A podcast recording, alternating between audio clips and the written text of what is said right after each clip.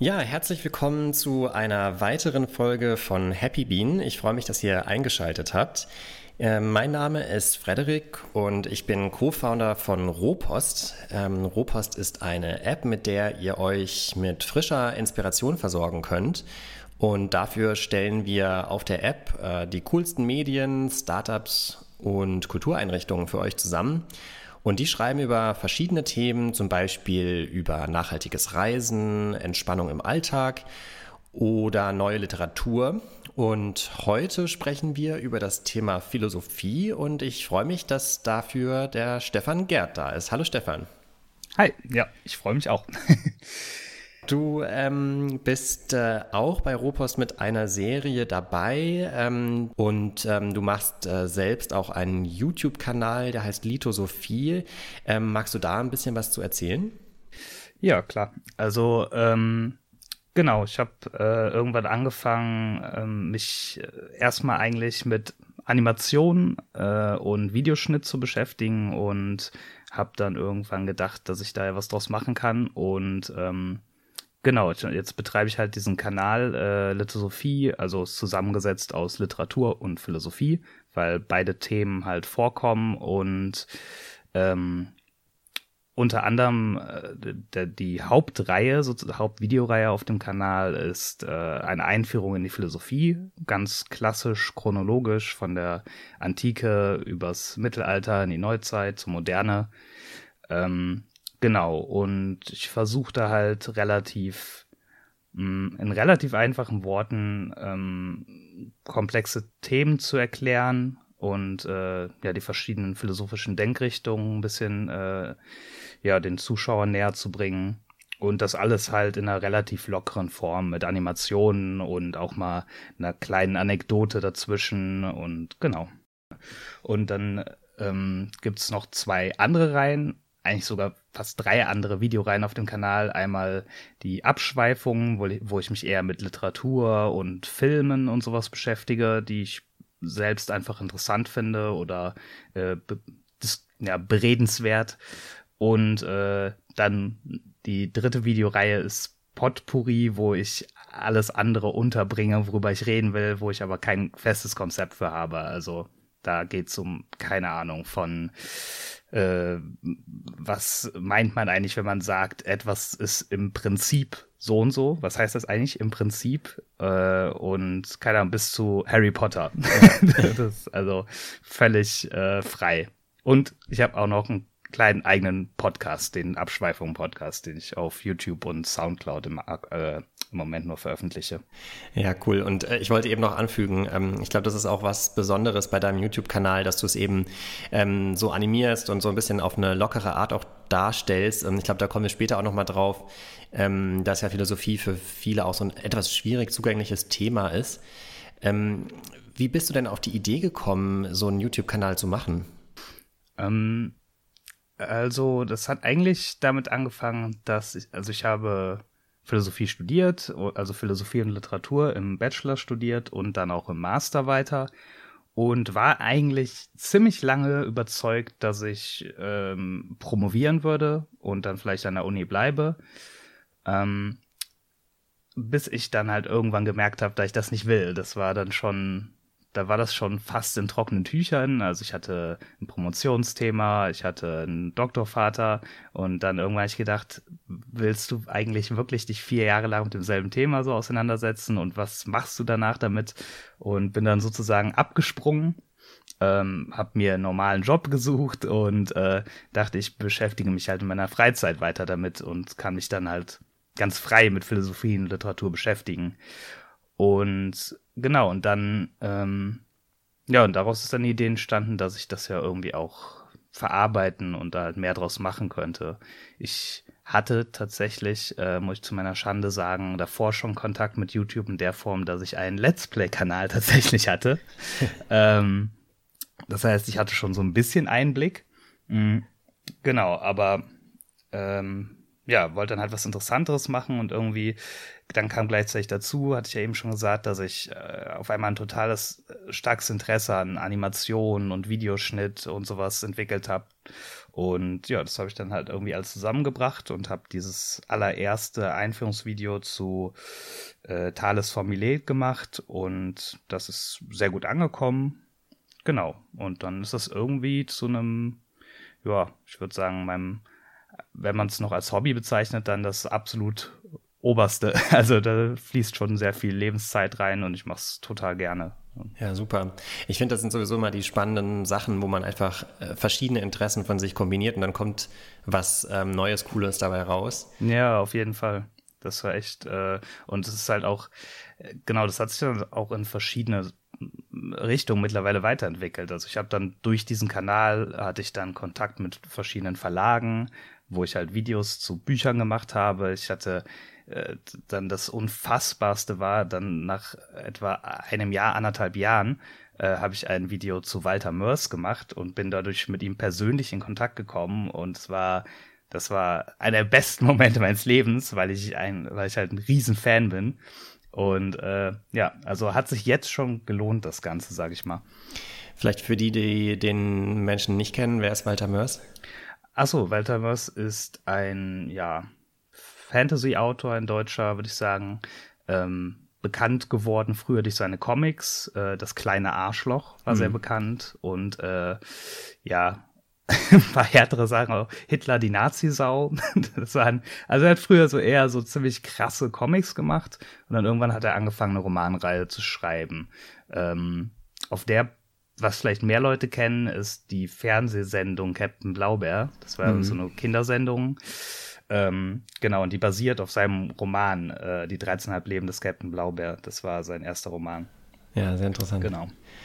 Und ähm, genau, also dein YouTube-Kanal dreht sich eben hauptsächlich um Philosophie. Ähm, gibt es denn da einen Philosophen oder eine philosophische Schule, die du besonders magst oder der du dich besonders verbunden fühlst? Ähm, ich habe ähm, meine Bachelor- und Masterarbeit habe ich beide über Theodor W. Adorno geschrieben, die Frankfurter Schule. Das war ähm, eine, wie soll man das sagen, eine Philosophieschule, die die vor allem die gesellschaftlichen Umstände und die Systeme unserer Gesellschaft als Gründe für die äh, ja für unsere Wahrnehmung der Welt und für, die, für den aktuellen Zustand der Gesellschaft äh, ja, untersuchen und, be und betrachten. Allerdings, Adorno ist ein sehr schwieriger Autor, würde ich sagen. Ähm, ich habe ihn vor allem immer interessant gefunden wegen seinem, wegen seinem Schreibstil. Und genau, daran hatte ich immer großes Interesse insgesamt an Autoren, die oder an Philosophen, wo irgendwie der literarische Aspekt auch wichtig ist. Also wo man, ja, wo einfach nicht nur äh, reine Theorie ist, sondern wo auch irgendwie, ja, ich weiß auch nicht, wo das Lesen halt Spaß macht, wo da irgendwie ein künstlerischer Aspekt in den Texten selbst schon ist. Dadurch bin ich dann auch äh, durch diese Vorliebe, sage ich mal, zu noch anderen Autoren gekommen oder Autorinnen, ähm, die sich auch damit beschäftigen, wieso das eigentlich wichtig ist, wie etwas geschrieben ist und was ähm, Geschichten für eine philosophische Relevanz haben können und, und, ähm, und Schreibstil und halt Texte. Einer der bekanntesten ist da Martha Nussbaum, die schreibt zum Beispiel darüber, wie wir ähm, in einer Geschichte äh, lernen können, zum Beispiel mit Menschen mitzufühlen. Und zwar viel, viel besser, als wenn wir einfach einen Text haben, der uns theoretisch erklärt, wieso wir mit anderen mitfühlen sollen. Und sowas finde ich sehr interessant. Hm. Und bei Adorno speziell, was ist da, was hat dich da besonders angesprochen, dass du dich mit ihm auch vertiefen wolltest dann noch? Ähm, ich fand halt immer, also erstmal fand ich einfach wichtig, was er geschrieben hat. Er hat ja, Adorno war ja sehr davon getrieben ähm, vom, vom Nationalsozialismus und vom Holocaust und hat eigentlich sein, das ganze Schreiben von Adorno ist darauf ausgerichtet, dass so etwas nie wieder passieren darf. Mhm. Und im Prinzip sucht Adorno in der Gesellschaft, in den kleinsten Dingen in der Gesellschaft, sucht er Tendenzen, die uns wieder zu sowas hinführen äh, könnten und versucht die zu identifizieren und sozusagen davor zu warnen im Prinzip. Und äh, genau, wie er das halt macht, das hat mich irgendwie immer sehr beeindruckt. Mhm. Ähm, jetzt ist ja die Philosophie schon eine sehr alte Wissenschaft. Ähm, wie siehst du das, ähm, wenn man an wirklich jetzt klassische Philosophen, antike Philosophen denkt? Mhm. Sind die eigentlich alle heute noch aktuell aus deiner Sicht? Oder ist es so wie in anderen Wissenschaften, dass man sagt, ja gut, das heliozentrische Weltbild, das gilt heute nicht mehr? Ähm, also klar, es gibt irgendwie Sachen, die veraltet sind. Äh, das, das ist ganz klar, also dass man jetzt sagt, ähm, ja, nochmal äh, Thales von Millet, der, der meinte, das Grundelement der Welt äh, ist Wasser, alles ist eigentlich aus Wasser, so Sachen, also so etwas skurrile Vorstellungen über den Aufbau der Welt. Ähm, die sind natürlich nicht mehr zeitgemäß. Wir wissen heute ziemlich sicher, dass es anders ist. Ähm, aber ich denke, der Unterschied in der Philosophie ist, also, sagen wir, wenn jetzt ein Mathematiker vor 200 Jahren gesagt hätte, ja, zwei plus drei ist 17, dann wäre das wahrscheinlich nicht interessant, sich noch damit auseinanderzusetzen. Also ähm, er lag dann wahrscheinlich einfach falsch oder hat wissenschaftlich Fehler gemacht. Ähm, das ist in der Philosophie, finde ich, anders. Man äh, kann, auch wenn man sich mit äh, Philosophen und Philosophinnen beschäftigt, die ähm, vielleicht veraltete Ideen haben oder auch eindeutige Fehler vielleicht in ihrem Denken machen, äh, das ist trotzdem äh, spricht daraus immer eine, man kann daraus immer eine Perspektive auf die Welt lesen, wie sie damals war, finde ich. Und man kann, ähm, und vor allem geht es in der Philosophie halt oft auch darum, einfach ja, denken zu lernen. Und das heißt, es macht sehr viel Sinn, sich mit deren Argumentation, auch mit den Fehlern der, in deren Argumentation zu beschäftigen, weil dann das in seinem eigenen Denken trotzdem weiterbringen kann. Also ich würde sagen, es gibt kaum was, wo es sich echt gar nicht lohnt, sich mal damit auseinanderzusetzen. Hm. Ja, und ich denke, in der Wissenschaft und also ich würde die Philosophie jetzt einfach mit dazu zählen als, als Geisteswissenschaft, ähm, mhm. ist es ja auch so, dass man auf den Ideen derjenigen, die vor einem äh, sozusagen daran gearbeitet haben, aufbaut. Würdest du sagen, dass die antike Philosophie in manchen Punkten dann vielleicht auch einfacher war als die neuere Philosophie? Und falls ja, ist da, steckt da vielleicht auch ein gewisser Wert drin? Ja, ähm, ja, auf jeden Fall. Das, es gibt, kann man schon, denke ich, sagen, dass an manchen Stellen ein, sie einfacher ist oder zumindest ja die Antworten halt einfacher sind. Also wenn man jetzt, ja, man nimmt, wenn man zum Beispiel Platon nimmt und sagt, also Platon hat gedacht, dass es eine Ideenwelt gibt über der, ähm, also jetzt im metaphorischen Sinne über der realen Welt, in der wir leben. Und in dieser Ideenwelt existieren alle Sachen in ihrer perfekten Form. Und wir sehen immer nur einen Abglanz davon. Das ist, finde ich, ist ein schöner Gedanke, irgendwie ein interessantes Bild, aber nicht zeitgemäß. Und klar, wenn man, wenn man aber so, äh, wenn man so Antworten geben kann auf fundamentale Fragen, also wenn, wenn man sagt, ja, wie ist denn die Welt aufgebaut und man kann dann eben so eine, ich sag mal, einfache Antwort geben. Das ist natürlich irgendwie nett und schön, aber es ist halt, ähm, ja, es funktioniert halt nicht mehr. Also, weiß auch nicht, da sind irgendwie die An Ansprüche höher geworden oder äh, die Informationsmassen, die jeder einzelne Mensch zur Verfügung hat, sind viel größer geworden. Und alles lässt sich widerlegen und mit irgendwelchen anderen Argumenten dann wieder abwägen. Deswegen irgendwie ist dieses, ja, es ist einfach alles komplexer geworden in, in einem Sinne. Ich glaube, meine Frage kommt ähm, so ein bisschen daher, ich ähm, denke, sozusagen, wenn man mit Leuten spricht über Philosophie, also die jetzt das nicht ähm, wissenschaftlich machen oder nicht professionell gelernt haben, dann denken die, äh, glaube ich, oft daran, okay, das sind, ähm, das sind irgendwie so ähm, ja, Schriften, die total umfangreich sind von sehr intelligenten Menschen und die selber zu lesen ist total anspruchsvoll und wahrscheinlich versteht man nur die Hälfte und ähm, ja, wieso ist das eigentlich so oder, oder stimmt das überhaupt? Und falls ja, ähm, wieso ist es so, dass diese philosophischen Texte immer so schwierig sind? Ich muss schon sagen, es, es stimmt zu großen Teilen irgendwie schon. Die, und man muss sagen, die, diese Texte sind einfach so schwierig, weil die Themen so schwierig sind. Das sind halt das Problem ist, genau, was du gerade gesagt hast, fand ich interessant, äh, dass, dass Menschen dann an so riesen, ich denke, ich habe immer das Gefühl, ent, genau, entweder denken Menschen, wenn man über Philosophie redet, das ist fast undurchdringlich und das ist riesig und super schwierig, oder sie denken, das ist genauso schlimm, Philosophie sind das, was man auch auf Kalendersprüchen und so liest. und, und das stimmt halt einfach nicht, das ist halt das Problem. Deswegen, ähm, es ist einfach so, ja, das ist nicht Philosophie, beziehungsweise nur vielleicht in seiner rudimentärsten Form. Ähm, aber genau, es ist halt einfach, das sind teilweise Gedanken und äh, ja, Strukturen, die, die einfach nicht in wenigen Worten oder Sätzen zu fassen sind. Äh, ich finde, ein, ein, super Beispiel dafür ist auch, was dadurch passieren kann, ist dann nämlich, dass, äh, ja, wenn Leute posten dann irgendwelche philosophischen Zitate auf Facebook, und die sind halt komplett aus dem Zusammenhang gerissen. So einer und, und äh, vermitteln ein ganz falsches Bild. Also eins der, ich glaube, bekanntesten Beispiele überhaupt ist äh, Nietzsche, der geschrieben hat, Gott ist tot. Und das ist so ein total bekanntes Zitat geworden irgendwie. Und auch in vielen Filmen, das wird total gern in Filmen verwendet, immer von irgendwelchen zynischen, äh, super coolen Typen dann.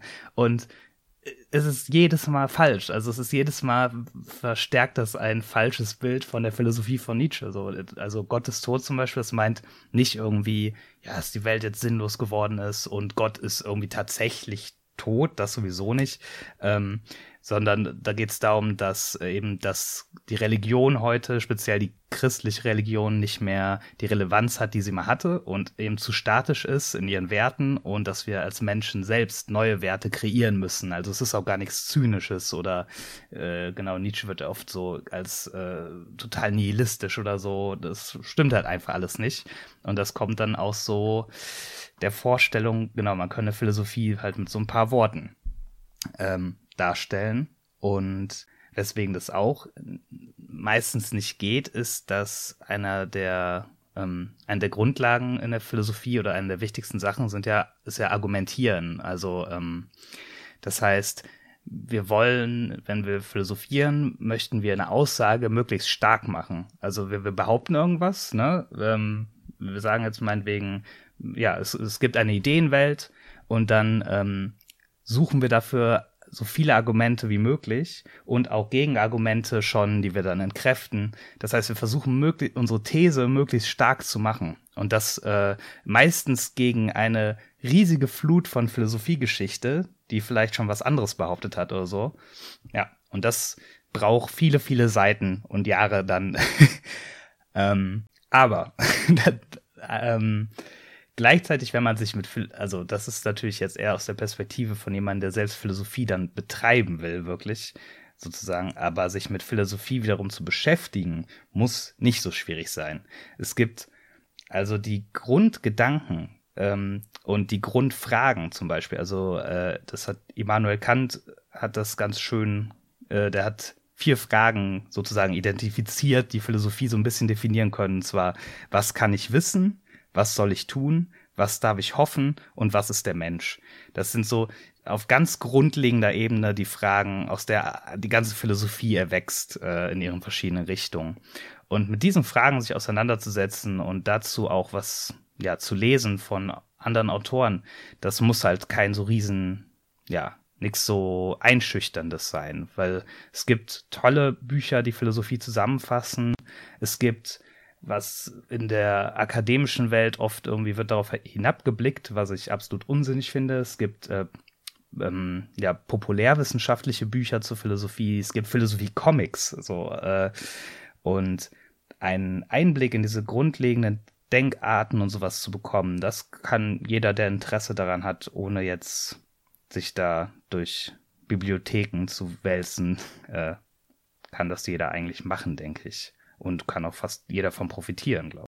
Und diese vier Fragen von Kant, die du eben aufgezählt hast, ich glaube, die machen auch nochmal deutlich, dass Philosophie ja einen total großen Praxisbezug hat und ähm, einem selbst auch einfach dabei hilft, ein bisschen einzuordnen, was ähm, man, also was das Leben eigentlich bedeutet, was man eigentlich ähm, ja selber so da, darin für einen Sinn erkennen kann.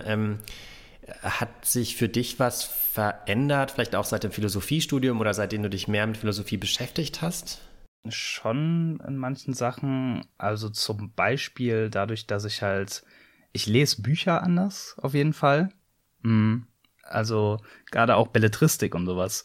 Ähm, da lese ich irgendwie, ja, gerade dieses Ethische, also wie sich, keine Ahnung, wie sich Menschen ein, gegenüber einander verhalten und sowas. Äh, irgendwie, da habe ich, glaube ich, eine andere äh, ja, Achtsamkeit für bekommen, äh, wie ich da, wie ich das wahrnehme in Büchern und Filmen und sowas. Das ist irgendwie, ähm, dass ich mehr denke, ja, was sind die Gedanken dahinter von dem Autor oder dem Regisseur? Was, was sagt er einem da? Und ähm, ja, wie viel, wie spricht mich das an? Ist das irgendwie, genau, kann ich das teilen? Und was ich sagen muss, das, das Gott sei Dank mittlerweile wäre weg. Im Studium bin ich sehr pingelig geworden durch, muss ich echt sagen, durchs Philosophiestudium. Das war ein bisschen anstrengend, weil was man im Philosophiestudium sehr viel macht, dass sich über Begriffe unterhalten und Begriffe ähm, hinterfragen und definieren. Und jedes Mal, wenn ich irgendwo in einem anderen Sachbuch, was jetzt kein philosophisches war oder irgendwo irgendwelche verallgemeinernden, verallgemeinernden Sachen gelesen habe oder so, hat mich das immer sofort aufgeregt und getriggert, so, weil ich immer dachte, ja, was meint ihr denn damit? Das könnt ihr auch so nicht einfach sagen. Aber ja, ich würde sagen, die meisten Veränderungen waren positiv. ja, und ich denke, das ist, ähm, ich finde das super, weil das ist doch eigentlich wie so ein Handwerkszeug, dass es einem halt hilft, nochmal Dinge auf einer anderen Ebene zu verstehen, ähm, ja, Sachen zu hinterfragen, vielleicht nicht einfach so hinzunehmen, wie sie sind. Ich glaube, ja, absolut. Philosophie ist ja auch, ist also auch, baut ja total auch auf Logik auf, oder? Ja, genau, das ist auch das, was ich ähm, als, als ich erst äh, deine Frage gelesen hatte und du schriebst halt, Philosophie ist so ein lebensnah, dachte ich, dachte ich erst so, ja, das stimmt eigentlich nicht immer. Ähm, also Ethik ist bestimmt ein sehr lebensnah äh, Philosophiebereich, aber Sprachphilosophie zum Beispiel ist, ja, da muss man schon ein bisschen sich verbiegen, glaube ich, um das als lebensnah zu bezeichnen. Also Sprachphilosophie ist halt ähm, und äh, Prädikatenlogik, um ein noch schlimmeres Wort zu, zu nennen, äh, das ist dann das waren die Versuche von verschiedenen Philosophen, zum Beispiel äh, Ludwig von Wittgenstein, äh, Sprache so logisch wie irgend möglich aufzubauen, weil er meinte, damit ähm, könnte man dann sozusagen wirklich perfekte, gesicherte Aussagen treffen. Also sozusagen, also ein Satz, ein normaler Satz in der Sprache, das ist so und so, sollte zu sowas werden, sollte genauso konstruiert sein wie a plus b gleich c. So, das war der Versuch. Das ist schon ziemlich äh, abgefahren und ja, äh, nicht mehr so lebensnah. Aber äh, du hast total recht damit. Alle Philosophie ist in dem Sinne lebensnah, genau, dass man eben argumentieren lernt, dass man Sachen hinterfragen lernt. Wie gesagt, hatte ich ja schon mal gesagt, man lernt tatsächlich denken noch mal ein bisschen neu. Und das kann man auch echt, finde ich, immer wieder anwenden. Also man denkt ja oft so, okay, ja, Philosophiestudium, was macht man damit, wenn man hinterher nicht an der Uni bleibt? Und äh, ich habe es nicht gemacht und ich, klar, ich arbeite jetzt auch nicht in einem Feld, was tatsächlich in dem Sinne mit meinem Studium zusammenhängt. Gibt halt wenige Philosophiefabriken. Ähm, aber ich, ähm, aber ich habe das Gefühl, ich kann super viel davon anwenden. Ich kann Sachen sehr gut, äh, mich in neue Sachen einlesen und die durchblicken irgendwie. Ähm, ja, ich kann gut nachvollziehbare Texte schreiben, auch was, was man im Philosophiestudium sehr lernt, äh, also wissenschaftliche Texte zu schreiben, die theoretisch auch ein, ein Laie lesen könnte. Also, ja, da kommt schon viel bei rum eigentlich. Ja, eine, eine Frage, die sich mir noch aufgeworfen hat, äh, die auch so ein bisschen in Verbindung steht mit diesem Punkt, dass ja die Philosophie halt manchmal doch kompliziert sein kann. Ähm, ich habe jetzt in letzter Zeit oft äh, gehört in verschiedenen Zusammenhängen, dass man sagt, wir leben jetzt heute in einer postfaktischen Welt. Womit ja sozusagen gesagt wird, ähm, es gibt heute sehr viele Menschen, die sich mit ähm, diesen logischen Argumenten nicht mehr so gut anfreunden oder identifizieren können, die wieder so stärker sich auf Emotionen besinnen. Ich sag mal wieder stärker, weil ich schon das Gefühl habe, dass ähm, unsere jetzige Zeit durch ähm, ja, Wissenschaften, durch Technik und so weiter sehr logisch geprägt ist. Ähm, denkst du, dass die Philosophie da diesen Menschen eine Antwort geben kann? also ich kenne die, ich weiß die Aus kenne die Aussage, die du meinst. Also dieses, genau, wir leben in einer postfaktischen Welt, gerade im Bereich Social Media, ne, Facebook, irgendwelche Nachrichten kommen durch, Fake News und so, alle regen sich erstmal tierisch auf und äh, sofort hat man das Gefühl, überall ist Hass und was weiß ich, statt halt eine vernünftige Diskussion ich weiß aber nicht, ob ich dem ganz zustimme. Ich denke halt, ich denke erstmal, Emotionen sind bei Menschen immer stärker als Fakten und ich glaube, das war auch schon immer so. Ich glaube, äh, dass das schon irgendwie, ja, meistens der stärkere Teil im Menschen einfach ist. Selbst wenn ich etwas besser weiß, schaffe ich es ja oft nicht so zu handeln, weil wir nun mal sehr emotional irgendwie getrieben sind. Ähm, also ich glaube, ja, ähm, aber ich denke schon, dass wenn es um, ja, um sowas wie Fake News geht oder so, was einem halt Philosophie, denke ich, da halt auch geben kann, ist wieder dieses, ähm, ja, äh, argumentieren und vor allem ähm, sich behutsam an Themen rantasten. Also man, äh, dass man ähm, vorsichtig mit den Informationen ist, die man bekommt und die abwägt gegen andere Informationen. Das ist halt in der Philosophie äh, absolut entscheidend, ne, um zu einem guten Ergebnis zu kommen, sage ich mal. Man sollte nicht die Sachen direkt so nehmen, wie sie kommen, sondern sich halt darüber Gedanken machen. Und ähm, das würde, glaube ich, schon sehr dabei helfen, manche, ja, keine Ahnung, irgendwelche emotionalen Explosionen im Internet wegen irgendeiner bescheuerten Meldung abzumildern, wenn einfach nicht so ein, ja, die Reaktion einfach nicht so direkt wäre von den Menschen, sondern halt man sich, ja, versucht in Ruhe Gedanken zu machen. Aber es ist, ich weiß nicht, ob Philosophie das in dem Sinne leisten kann, natürlich die Menschen dazu irgendwie zu bringen. Jetzt sind wir ähm, sehr so auf dieses Thema gekommen, was ist Philosophie eigentlich, welche Rolle hat sie? Ähm, vielleicht ähm, können wir zum Ende noch mal so ein bisschen in die Richtung gehen. Also zum Beispiel, ich habe selbst auch an der Schule Philosophie gehabt. Ich erinnere mich an einige Philosophen, aber ehrlich gesagt, wenn ich jetzt überlegen müsste, wer sind eigentlich so Philosophen der Neuzeit, also unserer Zeit heute, wüsste ich gar nicht so genau. Kannst du da, ähm, also kannst du da irgendwie jemanden nennen, den du irgendwie interessant findest, auch vielleicht als Anstoß, mit dem man sich beschäftigen könnte? Äh, ja, auf jeden Fall. Also es kommt, ähm, kommt natürlich darauf an, was einen interessiert. Ich bin, ich finde, bin großer Freund von Judith Butler, einer amerikanischen Philosophin, die sich sehr viel mit Identitätsfragen, ähm, auch mit Genderfragen und sowas beschäftigt. Und ähm, ja, also wenn man sowas Interesse hat, also dieses Wer bin ich Ding oder wer ist der andere, wie kommunizieren wir miteinander und wie verstehen wir gegenseitig unsere Identität, dann äh, würde ich die empfehlen. Ist nicht, ist nicht ganz einfach zu lesen, aber geht. Also ähm, dann klar, für absolute Anfänger, ich, ich kenne seine anderen Bücher alle nicht, aber von Richard David Precht, äh, das Wer bin ich und wenn ja, wie viele, wurde auch viel drauf rumgetrampelt, aber ich, ich finde es super, so als Einstieg, um das erstmal zu begreifen. Und der sagt halt auch, äh, ja, und er spricht auch halt ein bisschen immer über aktuelle Sachen dabei. Also das ist halt, würde ich sagen, eine der aktuellen oder relevanten äh, Aufgabengebiete im Moment für die Philosophie, sich zum Beispiel mit Dingen wie der Digitalisierung oder der, ja, der zunehmenden Digitalisierung des Menschen und sowas zu beschäftigen. Und äh, ja, dann wäre noch vielleicht auch super interessant ist, eher vielleicht Historiker als Philosoph, aber ähm, Harari, äh, der hat äh, einen totalen Bestseller gehabt mit einer kurzen Geschichte der Menschheit. Und äh, ja, da kann man aber auch sehr viel Philosophisches drin finden in seinen Büchern halt darüber, wie, wie sich das menschliche Denken so entwickelt hat und äh, wieso der Mensch zum Beispiel mit Geld und Macht und so, so umgeht, wie er es tut. Naja, und es gibt natürlich, ja, haufenweise mehr noch. Äh, muss man echt gucken, ja, welche Themen einen interessieren. Und deswegen, jemand, der jetzt gerade da einsteigen will, ähm, dem würde ich halt wirklich so ein einführendes Buch erstmal empfehlen, weil da werden dann halt alle Themengebiete, die die Philosophie so hat, angeschnitten und man kann halt gucken, ob man in irgendeiner Richtung mehr wissen will. Ja.